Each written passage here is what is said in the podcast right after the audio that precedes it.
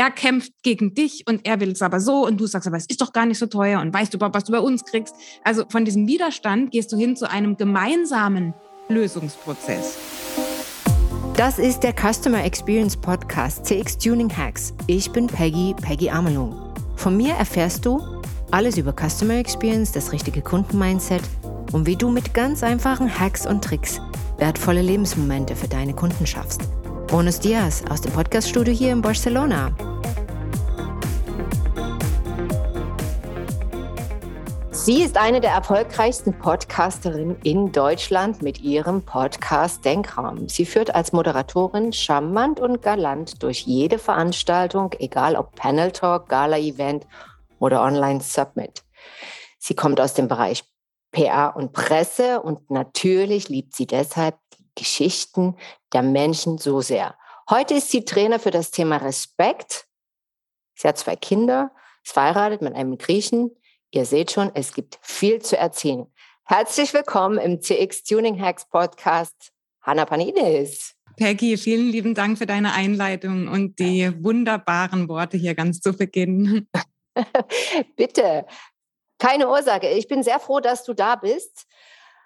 Ich war ja sehr beeindruckt schon bei unserer ersten Begegnung. Äh, wir haben ja auch schon mal den Podcast äh, aus Customer Experience Sicht äh, im Denkraum gemacht. Ich finde den Namen übrigens, also jedes Mal, wenn ich ihn höre, ist so inspirierend, weil das ist alles, das ist das, was wir brauchen. Wir brauchen wirklich Raum zum Denken. Und das soll heute auch Thema der Folge sein. Heute in der Folge lernen wir natürlich zum einen äh, dich kennen, Hanna, und deine Mission. Es geht um Selbstbeherrschung, Egoismus und Intoleranz. Denn diese ja, krassen Wörter nehmen immer mehr Raum leider in der Gesellschaft äh, ein. Und wir lernen deine Vision und Mission kennen auf der anderen Seite, wie man mit Respekt und Verständnis genau diesen Eigenschaften langfristig begegnet und ein, auf ein ganz neues Level der Kommunikation kommt. Habe ich das richtig formuliert, Hanna? Das hast du wunderbar formuliert und auch schon den ersten Punkt genannt, über den wir sprechen können an dieser Stelle, nämlich die Frage nach den Begrifflichkeiten. Du hast gerade gesagt, Toleranz, Verständnis. Oftmals gibt es noch Wertschätzung, es gibt Empathie, es gibt Höflichkeit, Freundlichkeit. Und die Frage ist, was meinen wir eigentlich mit diesen Begriffen? Und wie unterscheiden die sich und wie gehört da vielleicht auch der Respekt da rein?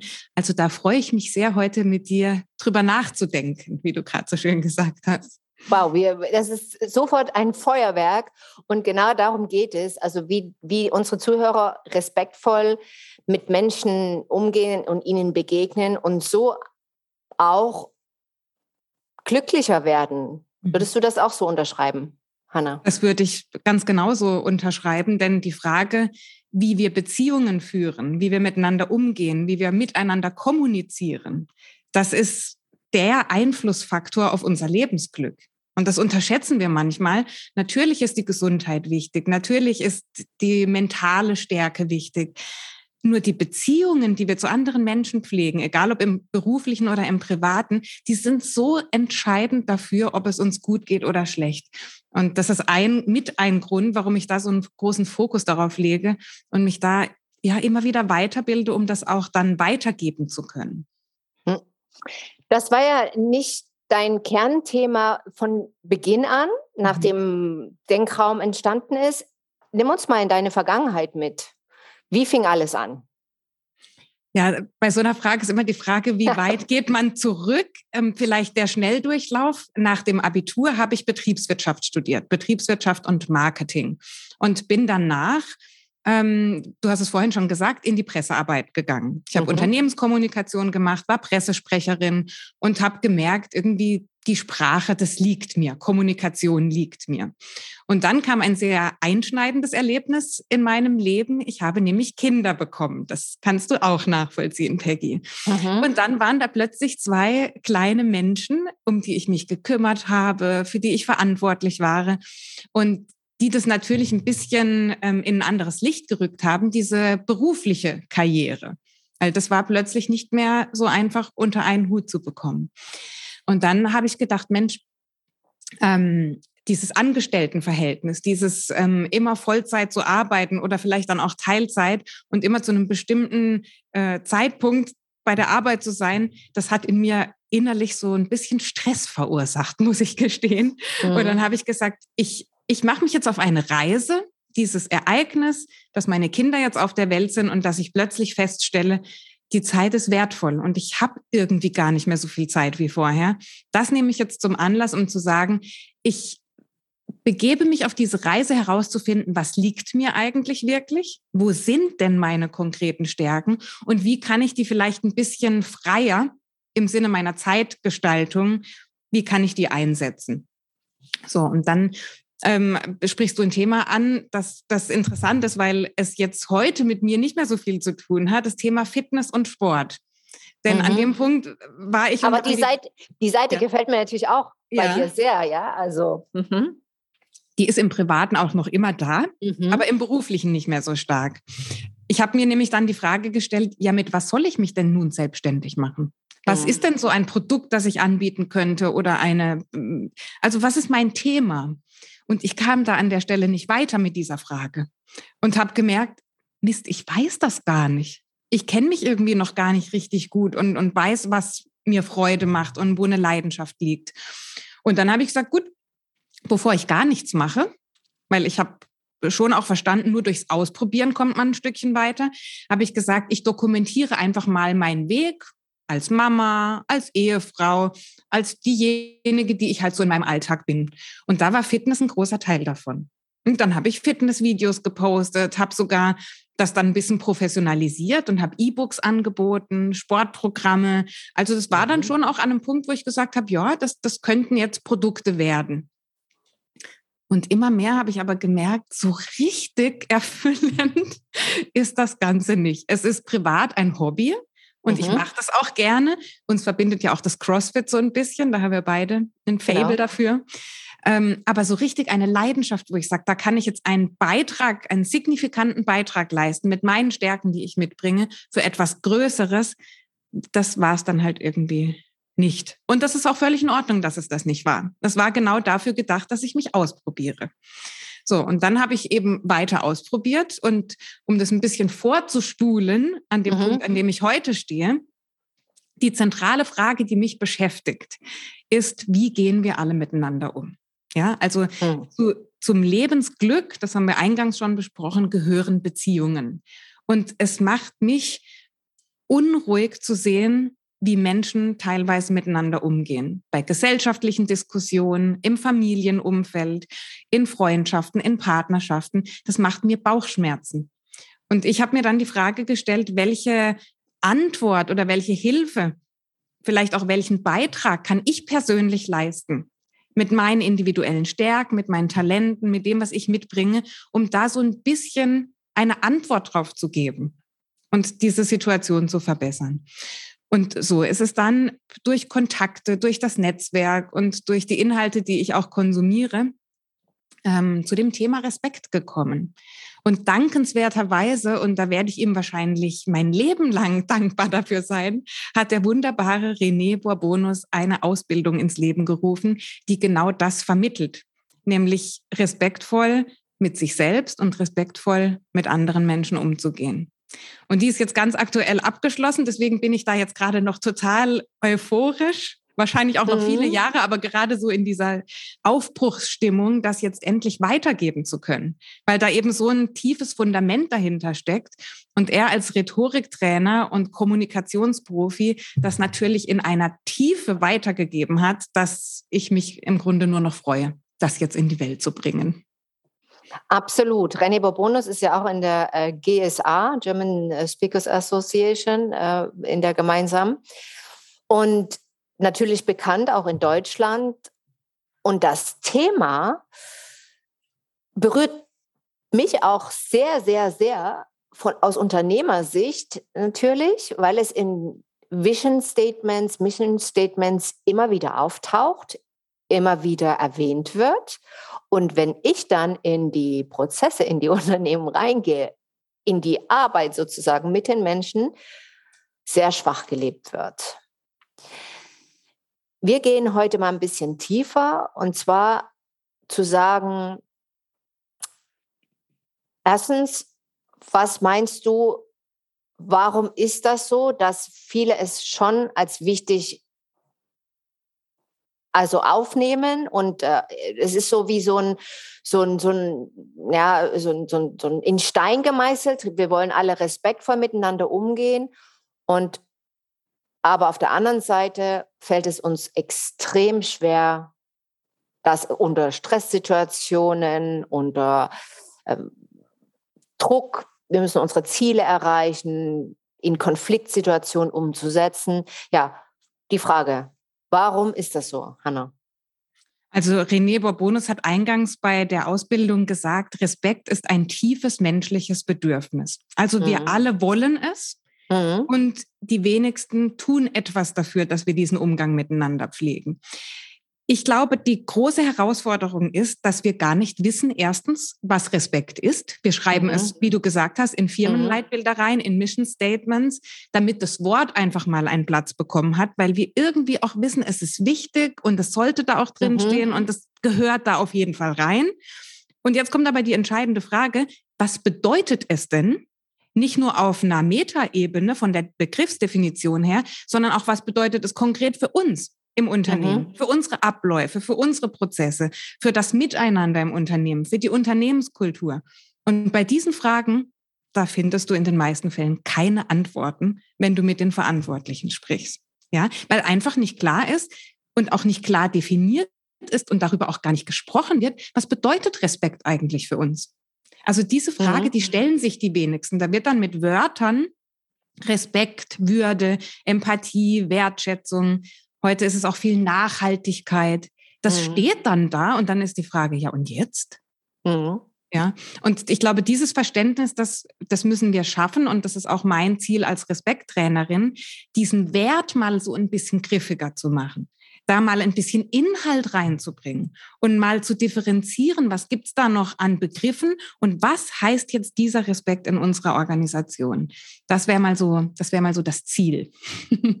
Ja, genau, weil wenn es dann in Krisensituationen nicht mehr weitergeht, dann werden doch oder wird das Thema Respekt zum Beispiel von Macht überlagert, oder?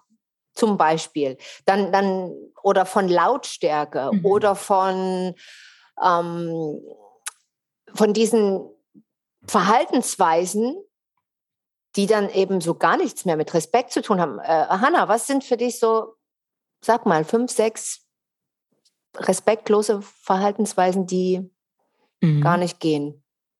Du hast gerade was äh, Spannendes gesagt, dass dann solche Machtgefüge plötzlich zum Vorschein kommen. Und das ist der, mit der Grund, warum es bei dieser Ausbildung und auch bei den Trainings im ersten Schritt immer um mich selbst geht. Mhm. Das ist einfach mal so vielleicht, um den Rahmen zu stecken. Wir können nur respektvoll mit anderen Menschen umgehen, wenn wir uns selbst Respekt entgegenbringen können. Und wenn wir selbst nicht in der Lage sind, uns zu achten, vielleicht uns auch zu kennen mit unseren Stärken, aber auch mit unseren Schwächen, dann wird es ganz schwierig, diesen Respekt anderen Menschen gegenüberzubringen. Deswegen sich so ein bisschen kennenzulernen, die Macht, diese, dieses Machtempfinden, das Machtstreben ein bisschen sacken zu lassen, das wäre mal so die Grundvoraussetzung. Also eine aktive Selbstwahrnehmung. Ja. Wie bin ich? Wie reagiere ich in manchen Situationen? Was fühle ich? Welche Gefühle sind das? In welcher Frequenz befinde ich mich gerade? Auch mal so negative Gefühle. Wir waren ja jetzt gerade bei den respektlosen Verhaltensweisen so anerkennen, so Wut, Aggression, unfaires Argumentieren, ja, so? Ganz genau. Und in dem Moment, in dem du ein Gefühl für dich selbst bekommst mhm. und vielleicht ein bisschen reflektierst und sagst, ach Mist, in dieser Situation, wenn ich mit diesem Mitarbeiter vielleicht zusammen bin, der triggert mich immer. Der ist irgendwie so ein, da werde ich wütend, da kocht's in mir hoch. Das mal bei sich selbst wahrzunehmen, ist so eine Grundvoraussetzung, Ruhe in sich aufzubauen, überhaupt in solchen Stresssituationen dann den Respekt entgegenzubringen. So, jetzt lass uns auf ein paar Respektlosigkeiten schauen. Ähm, dafür möchte ich gerne nochmal äh, beschreiben, was Respekt eigentlich ist. Mhm. Und das kommt von dem lateinischen respicere und heißt nichts anderes als jemanden sehen. Das heißt, wenn ich dir respektvoll gegenübertrete, dann heißt es nichts anderes als ich sehe dich. Ich mhm. sehe dich mit all dem, was du bist, mit all dem, was du sein kannst. Ich sehe dich als Menschen. So. Und jetzt gibt es so bestimmte Dinge, die machen wir häufig, wenn uns jemand etwas erzählt. Also Thema Zuhören, das wäre jetzt mal so ein großer Block auch, den wir vermitteln, weil bei der Kommunikation denken immer alle, es geht darum, wie ich mich ausdrücke, wie ich Struktur schaffe, wie ich nett sein kann, wie ich Feedback geben kann. Aber ein großer Teil der Kommunikation ist auch das Zuhören. So, nämlich einfach mal nichts zu sagen. Und beim Zuhören gibt es einige Respektlosigkeiten, die wir machen können. Und wir haben da eine schöne Übung in, der, in dem Seminarhaus von Renier gemacht, wo verschiedene Zuhörer in verschiedenen Räumen saßen. Das heißt, wir haben die Aufgabe bekommen, wir sollten ein emotionales Erlebnis einem anderen Menschen erzählen. Zwei, drei Minuten, ganz kurz, aber in irgendeiner Form soll es uns emotional berührt haben. Mit mhm. Wut, mit Trauer, mit Freude, mit irgendeiner Emotion, die wir gefühlt haben. So, und die Menschen, die in den Räumen saßen, wir sollten die Geschichte immer wieder erzählen, in jedem Raum die gleiche. Die hatten verschiedene Aufträge, in welcher Form sie zuhören sollten. So, und das war, da waren die gesamten Respektlosigkeiten abgebildet. Mhm. Und das sollte uns mal so ein bisschen Eindruck geben, Mensch, wenn uns jemand auf diese Art und Weise zuhört, wie fühlt sich das eigentlich an? Also das am eigenen Leib zu erfahren. So, was waren da für konkrete Zuhörer drin? Der erste, der hat bagatellisiert. Das heißt, mhm. ich erzähle was und egal ob jetzt Freude oder Wut, dass ich, sagen wir mal Wut, ich bin total wütend auf den Kollegen, der hat das und das gemacht, das ist eine Frechheit, das ist, ich bin so wütend auf den. So. Und der andere sagt, das ist doch halb so schlimm, was stellst du dich so an? Ist doch nichts groß passiert, das ist doch Schwamm drüber. Ja, also bagatellisieren. Ich nehme dich mit deinem Gefühl, das du gerade empfindest, gar nicht ernst. Mhm. Ich sehe dich nicht. Ich bagatellisiere. Das machen wir häufig auch mit Kindern wenn die anfangen zu weinen, was weinst du denn jetzt? Ist doch nichts passiert. Stell mhm. dich nicht so an. Das blutet doch nicht mal. Also du gibst dem anderen das Gefühl in deiner Reaktion, dass er falsch ist mit seinem Gefühl, anstatt mhm. ihn zu sehen. Also erste Form. Bagatellisierung ist eine Respektlosigkeit. Eine Respektlosigkeit ist auch, dass wir übertreiben. Das ist die andere Richtung. Mhm da kommt jemand und lass uns bei dem Beispiel bleiben. Ich bin so wütend auf den Kollegen, der hat das und das gemacht. Und dann sagt der andere, boah, dass der das gemacht hat, an deiner Stelle würde ich ausrasten. Das ist ja, wie kommst du damit nur klar? Ich würde dem, keine Ahnung, äh, äh, eine Retourkutsche. Also du dramatisierst das alles, ja, und tust den anderen damit nur noch weiter aufstacheln. Mhm. Eine dritte Respektlosigkeit, die ist nicht ganz so offensichtlich und ähm, da muss ich gestehen, habe ich mich selbst auch ertappt, dass ich das manchmal mache. Was auch der Sinn der Übung ist im Grunde, ne, dass mhm, wir auch mhm. selbst ein bisschen reflektieren. Mhm. Das ist der Vergleich. Das heißt, ich erzähle dir jetzt eine Geschichte. Mhm der von dem Kollegen, der mich wütend gemacht hat. Und dann konterst du und sagst, oh, das ist mir kürzlich auch passiert. Vor oh. einer Woche, das muss ich dir erzählen, diese Kollegin, die hat mich auch auf die Palme gebracht. Und bei mir war das die und die Situation. Und dann nimmst du das Thema des anderen zum Anlass, um über dich selbst zu sprechen. Ja, also ein Vergleich. Du, du holst den gar nicht ab, du hinterfragst da gar nicht, sondern sofort ein Mensch sagt dir, boah, heute, ich habe irgendwie Kopfschmerzen, irgendwie schlägt mir das Wetter irgendwie aufs Gemüt. Ja, ich auch. Dann sagst du, oh, bei mir auch. Und letzte mhm. Woche noch viel schlimmer, ja, dann, weil meins mhm. muss ja dann immer wichtiger sein. Ich hatte mhm. Rückenschmerzen und Mensch, mein Rücken und der Kopf noch und mhm, also du mhm. beziehst es auf dich und gibst dann noch deins mit rein, ja. Und da glauben viele, ja, aber dann hat man doch so eine Gemeinsamkeit, dann connectet man doch mit jemandem wenn man das ganz geschickt und ganz ähm, feinfühlig macht, dann kann das auch manchmal sein, dass man sich so verbunden fühlt in, in einer Herausforderung vielleicht. Aber in den meisten Fällen ist es einfach nur nervig. Mhm. Du willst etwas erzählen, du möchtest was loswerden und du wirst überhaupt nicht abgeholt. So. Ah, das, das ist so ein Punkt, äh, den kann ich so gut nachvollziehen, wirklich. Also ich weiß genau, was du meinst. Ja, absolut. Genau, und jetzt ist die Frage, wie machen wir es denn stattdessen? Mhm. Mit empathischem Zuhören. Mhm. Also wenn bei dem Beispiel zu bleiben, bei der Wut als Emotion, dann erzähle ich jetzt von diesem Erlebnis mit den Mitarbeitern und sage, dass mich das wütend gemacht hat. Und der gute Zuhörer, die gute Zuhörerin fragt jetzt in dem Moment, die fragt auf eine empathische Art und Weise, um dieses Problem greifbar zu machen. Was genau hat dich denn wütend gemacht? Was war denn diese Verhaltensweise? Wie hast du dich in dem Moment gefühlt? Was hat es mit dir gemacht? Ähm, die versuchen, die Situation verstehen zu wollen, den anderen sehen zu wollen, also zu respektieren. Das wäre mal ein guter Start. Also so dieses gesamte Thema Zuhören. Da, da macht sich ganz, ganz viel Respekt oder eben auch fehlender Respekt bemerkbar. Hm. Jetzt eine Frage zum Thema unterschiedliche Reaktionen von Menschen. Der eine, der ist eher respektlos, indem er seine Stimme überdreht und den falschen Ton anschlägt. Der nächste ist respektlos äh, durch Stille und Ignoranz. Ja, wo sagst du, gibt es da unterschiedliche Typen von Menschen in ihrem Verhalten eben nicht äh, respektvoll zu sein? Also wir haben natürlich verschiedene Modelle der Persönlichkeitstypen. Das mhm. spielt auch in dem Moment gar keine Rolle, welches man verwendet. Da gibt es die Temperamente, da gibt es die Big Five, da gibt es verschiedene Motivationen, die Menschen mitbringen können. Insofern sind, wie du sagst, die Respektlosigkeiten unterschiedlich. Ähm, ich weiß nicht, inwiefern, inwiefern die tatsächlich, das ist eine gute Frage, mit diesen Persönlichkeitstypen zusammenhängen, ob diese konkreten Eigenschaften und diese Persönlichkeitsmerkmale eine bestimmte Respektlosigkeit auslösen. Das kann natürlich sein, weil es gibt Menschen, die sind eher so ein bisschen roter Typ, temperamentvoll, vielleicht auch ein bisschen cholerisch, die dann eher mhm. so wirklich Macht hast du vorhin angesprochen, die sind eher mal diejenigen, die so ein bisschen mit dem erhobenen Zeigefinger über alle sind und sich wenig sagen lassen. Ähm, ja, da gibt es die unterschiedlichen Respektlosigkeiten in der Kommunikation und auch in der Art und Weise, wie und ob zugehört wird. Also müssen wir, lass uns konkret ein, ein, ein Beispiel machen. Ähm, mhm. Ähm, Thema Einwände, das hast du bestimmt häufig auch. Also wenn ein Kunde oder ein Mitarbeiter oder jemand kommt zu dir und hat eine Beschwerde, eine Kritik, etwas, das mhm. ihm nicht passt. So. Und das ist jetzt die Frage, wie können wir kontern, wie können wir einem Menschen entgegentreten, der uns entweder beleidigt, das gibt es auch manchmal auf einer persönlichen Ebene, oder sachlich etwas kritisiert.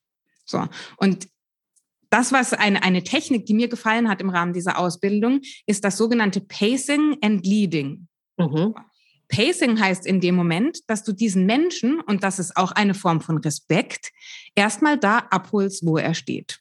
Also wenn jemand einen Einwand hat und sagt, ähm, die Dienstleistung hat mir nicht gefallen und ich bin unzufrieden und es hat jetzt zu Ärger in meinem Unternehmen geführt, dann nicht zu sagen, ähm, ja, aber, also das mhm, ist so gerne, ja. ja, ja, aber das hätten Sie anders machen müssen oder ja, aber wir haben unser Bestes gegeben, ja, aber das war so vereinbart. Mhm. Das ist respektlos, weil ich sehe ihn nicht, sondern mhm. Pacing, ihn abholen, wo er steht und das auch nochmal zu formulieren, zu wiederholen, zu sagen, ah, okay, ich sehe, Sie haben sich da geärgert über das und das über ein konkretes Produkt, eine konkrete Dienstleistung. Ich sehe sie damit, das nochmal zu wiederholen.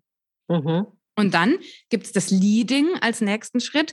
Und jetzt diesen, diesen Aspekt, diesen Punkt zu nutzen, um, um eine Lösung zu finden. Und da ist, wenn das geht, kann man den Begriff gerade weil nutzen. So, das funktioniert nicht in allen Fällen. Aber lass uns mal ein Beispiel machen. Wir haben demnächst eine Veranstaltung. Du und Stefan Wachtli habt eine Veranstaltung, mhm. wo ich auch einen äh, Beitrag äh, leisten darf. Können wir gleich noch drüber sprechen. Und da ist jetzt jemand, der interessiert sich für das Seminar, für, die, für das Training und sagt zu dir, oh ja, Peggy, das ist echt schön alles und die Inhalte gefallen mir, aber das ist mir zu teuer. Beispiel, mhm. ne? Kann, gibt's mhm. ja auch. So. Und Jetzt ist es wichtig, anstatt zu sagen, ja, aber du kriegst da auch total viel geboten, ja, aber das ist einmalig, ja, ja, aber der fühlt sich, der fühlt sich überhaupt nicht gesehen, dieser Mensch. Der fühlt sich, als würden seine Argumente überhaupt gar nicht wichtig sein. Und das, was er fühlt, als wäre das falsch. So. Stattdessen kannst du sagen, Mensch, ähm, Ulrich, sagen wir mal den Ulrich, Mensch Ulrich, ich verstehe das total gut. Das Seminar ist wirklich ein bisschen hochpreisiger. Und gerade weil, und jetzt nutzt du sein Argument, das ursprünglich ein Kontraargument war, und gerade weil das ein bisschen hochpreisiger ist, darfst du auch eine bestimmte Qualität erwarten. Wir haben das, das und das für dich vorbereitet. Das entspricht genau diesem Preis für dieses Seminar, ja? Also du nutzt, du siehst ihn, indem du wiederholst, was er für einen Einwand hat. Du sagst, du tust keinen Widerstand aufbauen, weil aber ist ein Wort für Widerstand. Wenn mhm. jemand das, den Begriff aber verwendet, heißt es, ich bin anderer Meinung. Ich habe etwas dagegen zu setzen. Ich kann das nicht nachvollziehen, was du sagst. So, und jetzt gerade weil ich sehe dich und du hast vollkommen recht, das ist ein bisschen teurer als der Konkurrent, von dem du gerade gesprochen hast. Und gerade weil das ein bisschen teurer ist, haben wir uns was ganz Besonderes für dich überlegt. Du bekommst nämlich bei uns eins, zwei, drei. Der fühlt sich gesehen, du kannst deine Argumente einbringen, ohne dass das so ein, er kämpft gegen dich und er will es aber so und du sagst aber, es ist doch gar nicht so teuer und weißt du überhaupt, was du bei uns kriegst. Also von, von diesem Widerstand gehst du hin zu einem gemeinsamen Lösungsprozess. Mhm. Das äh, finde ich immer eine schöne Möglichkeit, da mit Einwänden umzugehen. Sehr schönes Beispiel, Hanna, äh, weil so haben wir das auch oft in der Kundenkommunikation. Es gibt ja viele Beschwerden, die äh, sehr auch unfair erscheinen, ja, mhm. wo echt auch teilweise auch beleidigt wird mhm. und auch ein aggressiver Ton angegeben wurde, auch sehr in der Pandemie wurde fest oder haben wir alle festgestellt, die Statistiken haben es gesagt untereinander, wir merken es ja auch, wir waren in einer absoluten Notsituation und das Verhalten der Menschen hat sich dann oft in Stresssituationen wirklich unschön ausgedrückt. Mhm. Und in der Kundenkommunikation sind solche Hacks, wie ich sie jetzt mal bezeichnen würde, wirklich hilfreich.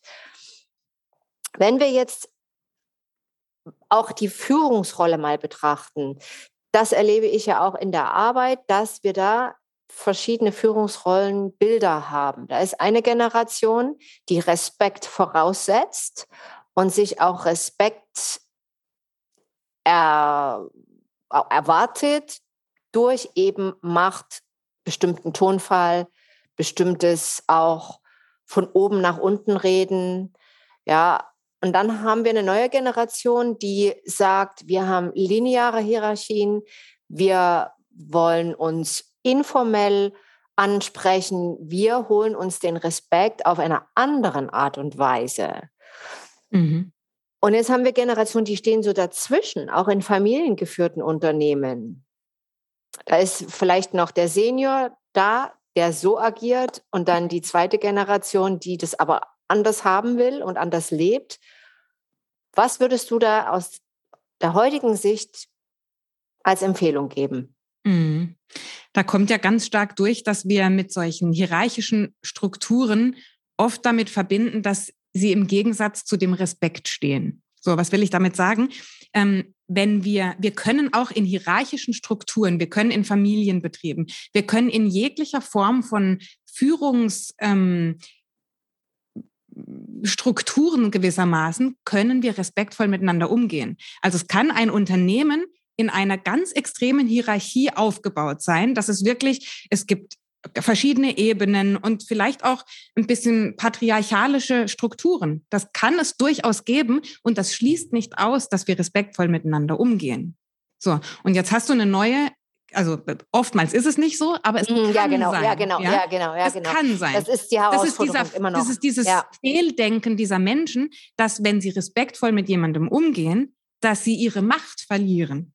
Sehr gut. Das ist Punkt. ja die Befürchtung. Genau. Das ist die Befürchtung. Und jetzt geht es für uns als Respekttrainer darum zu zeigen, man kann sehr viel Anerkennung bekommen von Menschen. Oftmals noch mehr als durch das Zeigen der eigenen Macht und des eigenen Statuses können wir mehr Respekt erlangen, wenn wir ordentlich mit Menschen umgehen.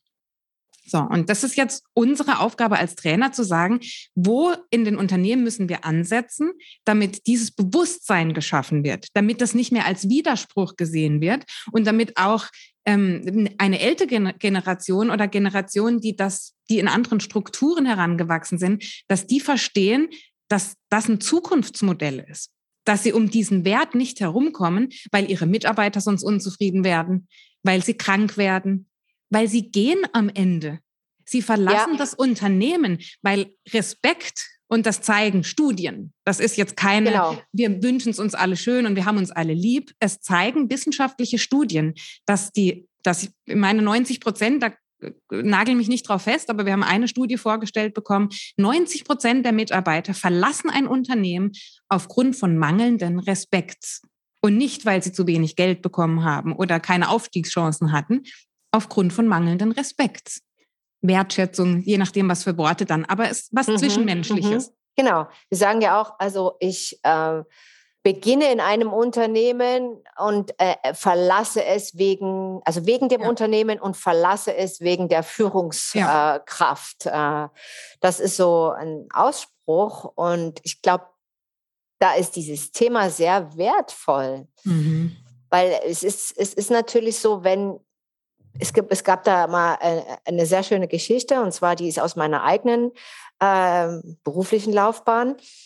Ähm, und zwar wurde, wurde mir eine, eine, Position, ich war da in einer Führungsposition äh, von einer Unter, also die war keine Führungsposition, die wollte unbedingt meinen Job. Also sie mhm. wollte meinen Job. Und da gab es natürlich auch so ein bisschen Machtkämpfe oder wie man so das mhm. ausdrücken würde.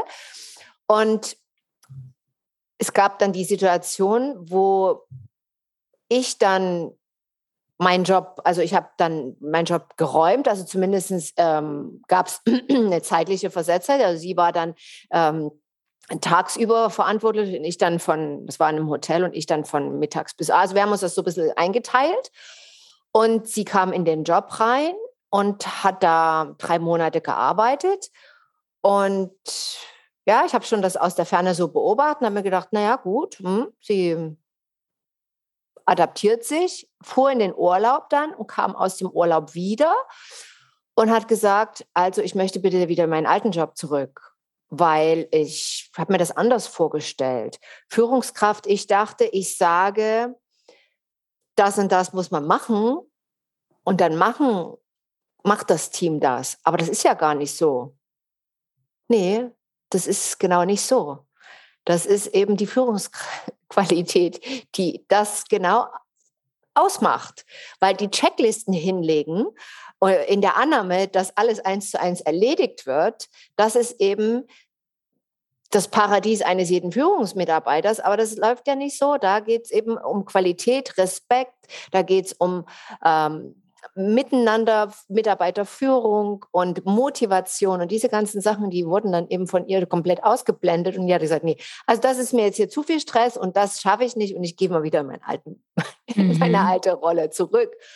Und das, ja, und das ist genau der Punkt, weil wenn dann der, dein Hebel sozusagen nicht funktioniert, dann wird es auch oft respektlos, weil dann versuchst du es mit, mit, mit mit Druck. Dann versuchst du es mit Druck und mit, mit, auch bei Eltern, bei Kindern ist es auch manchmal so, wenn du sagst, okay, dann werden die, Ton, die Tonart lauter, im schlimmsten Fall ja auch ähm, in manchen Haushalten mit Gewalt und so weiter, ne, wenn es gar nicht so. Und das finde ich halt eben einen sehr spannende, äh, spa äh, spannenden Punkt, äh, sowohl privat als auch im beruflichen, dass es eben dieses respektvolle Miteinander, das finde ich. Mhm. Ja, und im Grunde, wenn das jetzt eine Mitarbeiterin ist von dir, an der du sagst, an der liegt mir was, Mensch, das ist mir wichtig, dass die auch bleibt und dass die hier zufrieden ist, dann ist eine schöne Frage ja auch immer, weil, weil Menschen das ja nicht immer konkret formulieren können. Die sagen dann, ich bin unzufrieden oder das habe ich mir anders vorgestellt in ihrem Fall. Mhm. Und eine schöne Frage ist ja auch, dann zu sagen, was, was konkret meinst du denn? Was ist denn das, was dich beschäftigt? Was sind die konkreten Inhalte? Weil wir bewegen uns, und das zeigt der gesellschaftliche Dialog auch im Moment, ja immer auf einer Bewertungsebene. Wir bewerten gern. So, wir stecken in Schubladen, wir kategorisieren, wir sind auf einer Bewertungsebene. Und es würde uns allen gut tun, wir würden auf die Beobachtungsebene kommen. Mhm. Weil die ist greifbar. Das sind Sachinformationen da, über die man sprechen kann. Und dann anstatt, anstatt Unzufriedenheit und das passt mir hier alles nicht und das gefällt mir nicht, ist es dann eben plötzlich, die Arbeitsabläufe passen nicht zu mir oder ähm, die Arbeitszeiten entsprechen nicht meinem Lebensstil. Oder dann kommst du plötzlich zu einem Punkt, über den du diskutieren kannst und wo du zu Lösungen kommen kannst. Wenn du aber dich immer nur beschuldigst und äh, was es ja heutzutage auch viel gibt, diffamierst, ja, also man muss sich nur mal Facebook als Beispiel nur mal aufmachen und sich gesellschaftliche Diskussionen durchlesen, das ist dramatisch. Da geht es gar nicht mehr um die Inhalte. Da geht es gar nicht mehr um die Frage, wie können wir diesen Krieg endlich beenden. Da geht es mhm. nur noch um Beschuldigungen. Da ist, ja, also wird, ja, ganz ich, grausam. Ich meine, jetzt hast du es auch angesprochen und ich hatte die Frage überlegt, ob ich sie reinnehme oder nicht, weil das ist so auch so, so, so ein Thema, wo wir als Gesellschaft politisch gedacht haben, wir können der Gegenseite mit äh, Respekt und Integration begegnen. Und in dem Fall war es ja leider ein, ein Failure. Das war ja leider fehlgeschlagen, diese Strategie in dem Sinn, ja.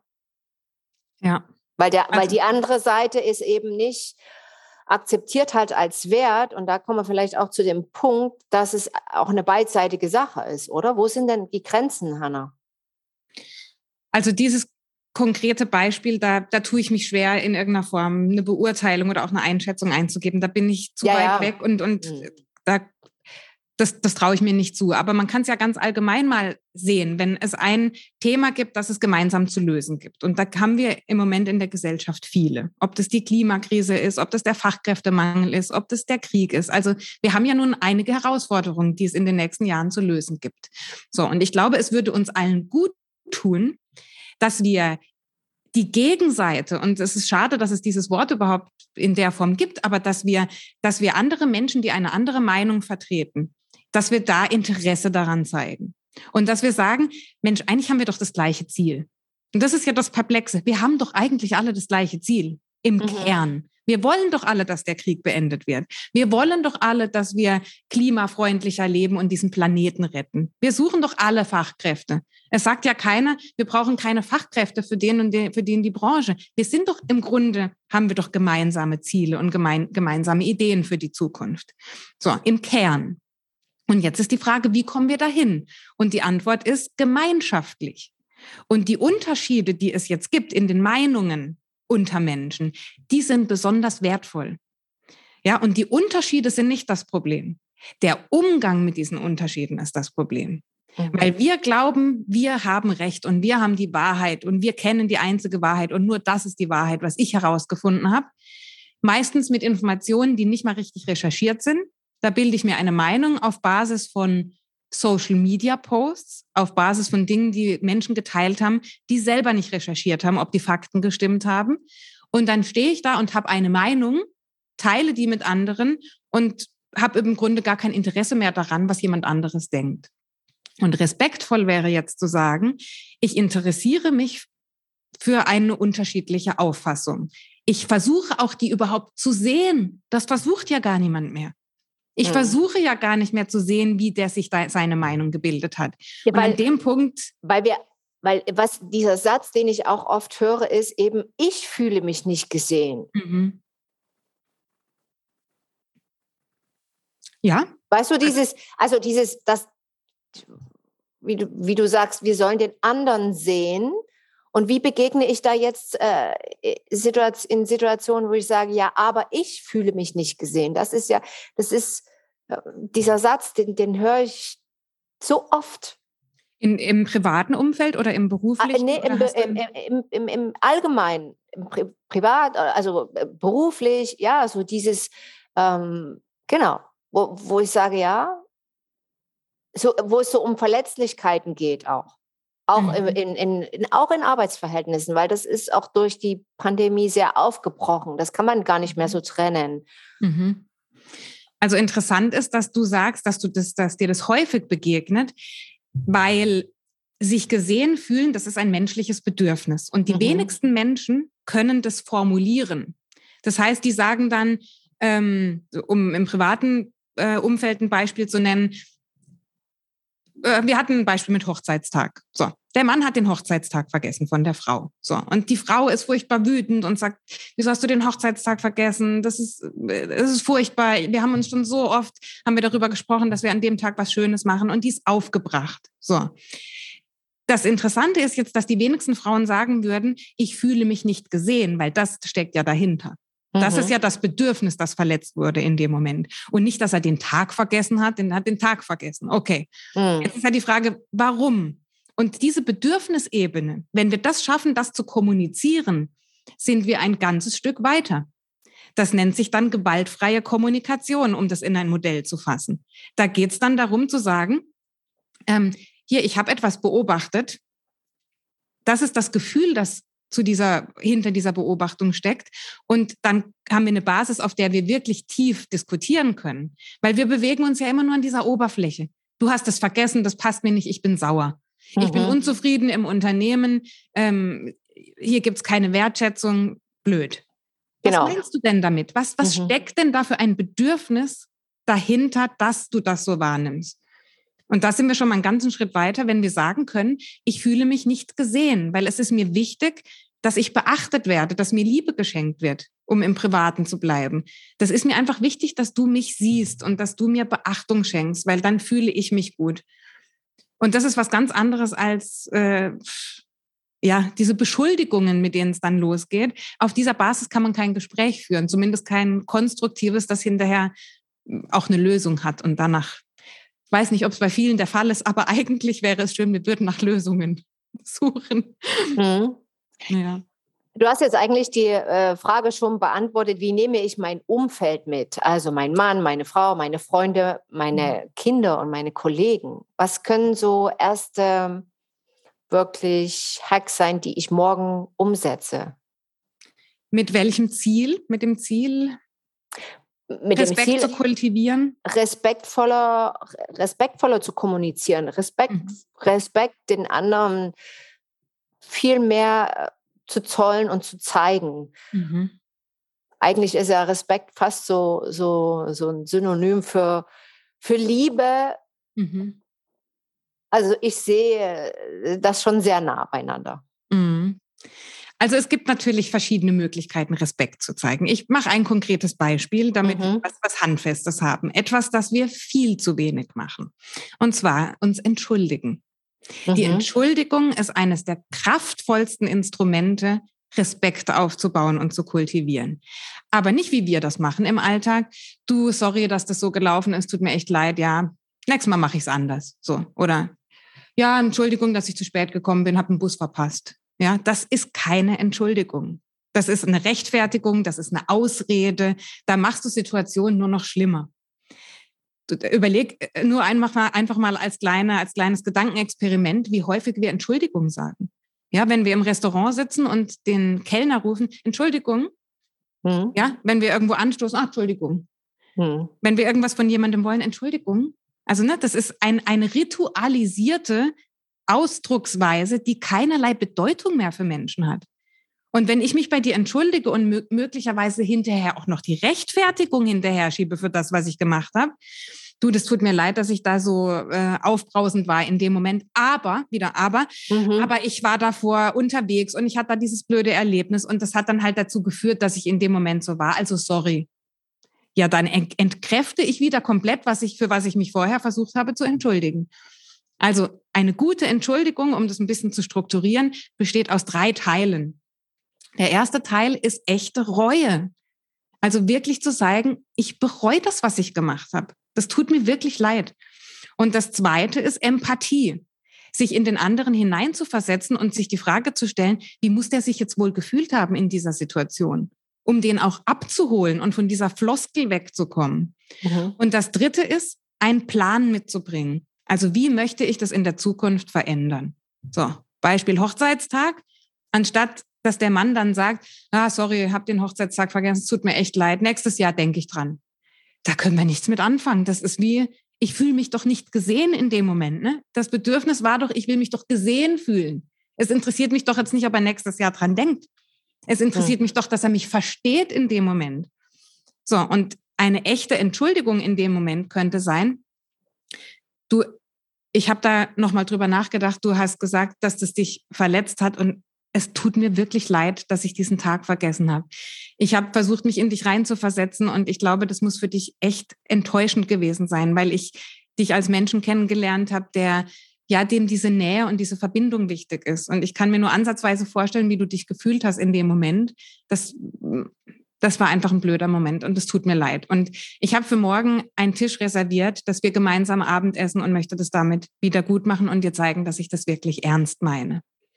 Das wäre jetzt eine Entschuldigung, wo ich glaube, dass eine Frau in dem Fall auch sagen würde, ja, ich merke, der hat sich echt Gedanken darüber gemacht. Und dem seine Entschuldigung ist nicht nur so irgendwie dahergeredet, sondern der meint es ernst. Ja. Hm.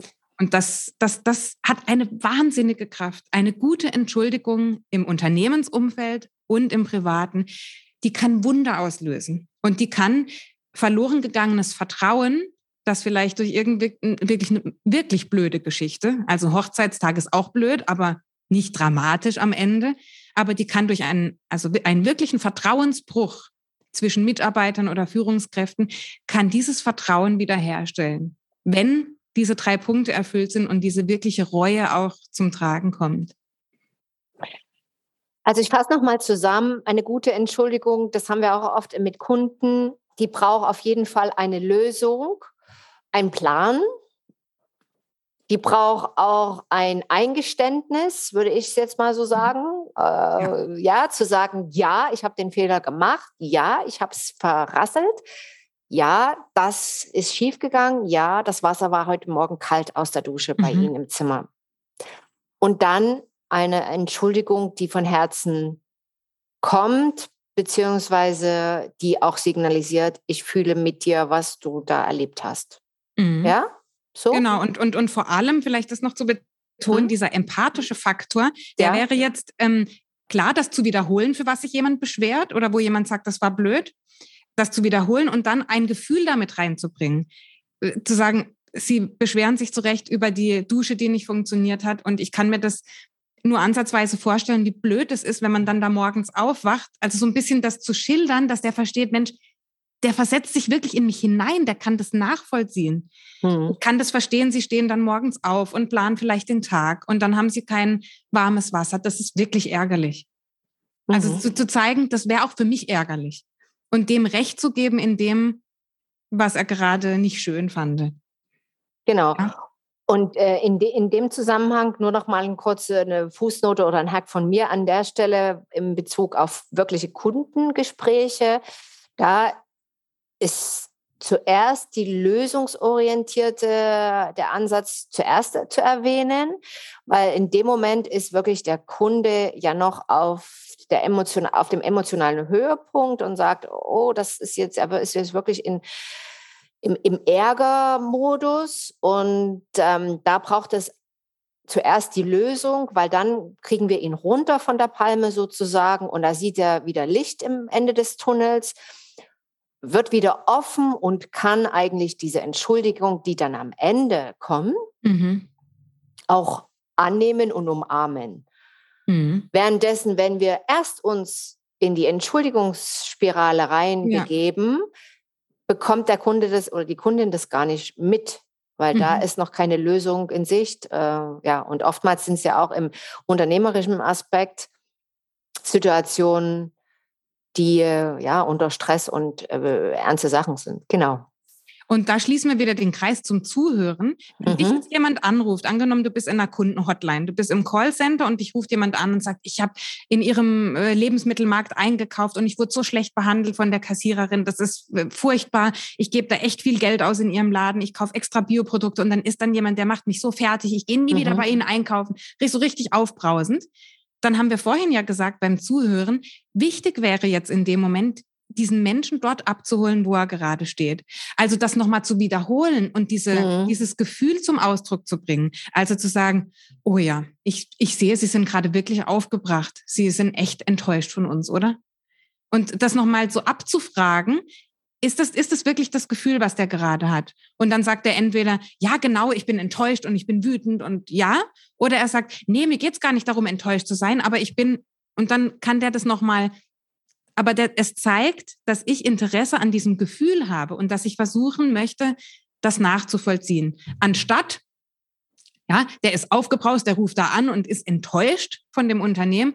Und wir sagen, ja, wir finden jetzt ganz bestimmt eine Lösung dafür. Bleiben Sie gerade noch mal dran. Ich suche und beim nächsten Mal und wir können Ihnen einen Einkaufsgutschein für 20 Euro schicken wir Ihnen mhm. zu. Der mhm. ist in seiner Emotion, der will wahrgenommen werden in dem, was er gerade dadurch lebt.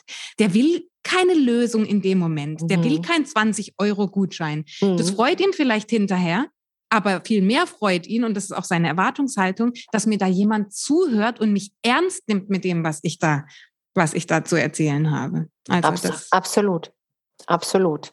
Und das dann auch online, also offline und online, das betrifft auch Chat-Kommunikation. Wir nehmen ja solche Gespräche auch per Chat jetzt äh, in Empfang, teilweise natürlich durch automatisierte Prozesse beziehungsweise künstliche Intelligenzen, die dann rüber an einem bestimmten Punkt rüber an äh, den persönlichen Kontakt geführt werden. Aber äh, so sollten diese Chat-Konversationen auch aufgebaut sein. Mhm. Ja, das ist also, dass man dann sagt, also hier integriere ich diesen Wertrespekt in der Customer Journey an allen Kontaktpunkten ja. gleich. Ja, also sehr guter Ansatz, äh, Hanna. Das kann jeder mal jetzt mal so in sich gehen und sagen, habt ihr erstens den Wert Respekt in eurer Unternehmensphilosophie äh, drin? Mhm. Wie wird der gelebt und wie interpretiert ihr den auch in jeder Situation wieder neu? Mhm. Ja, das ist ja auch so, ein, so eine Geschichte. Und was bedeutet er für jeden und wann zollt ihr eigentlich richtig Respekt? Fragt euch das mal. Selbst. Mhm. Ja. Weil von uns geht es ja am Ende aus. Ne? Also wenn wir es schaffen, anderen Menschen respektvoll zu begegnen, dann erhöht sich auch die Wahrscheinlichkeit, dass andere Menschen uns respektvoll begegnen. Es ist keine Garantie, es ist nie mhm. eine Garantie, weil andere Menschen wir stecken nicht drin, die haben auch ihre Lasten, die haben auch ihre Themen und es kann sein an einem Tag, da kann ich noch so nett sein zu jemandem, der ist einfach gestresst und du kriegst es heute einfach ab. Aber die Wahrscheinlichkeit, dass Menschen mich respektieren, die erhöht sich natürlich, indem ich ihnen respektvoll gegenübertrete. Und bevor wir anfangen, mit dem Finger auf andere zu zeigen und wie verhält er sich denn schon wieder und guck mal, wie der schon wieder mit mir redet, kann ich ja zumindest mal auch auf mich einen Blick werfen und mir die Frage stellen, was habe ich denn zu dieser Situation beigetragen und wo kann ich nicht doch auch einen Einfluss nehmen, dass sich seine Respektlosigkeiten vermindern. Das geht durchaus auch.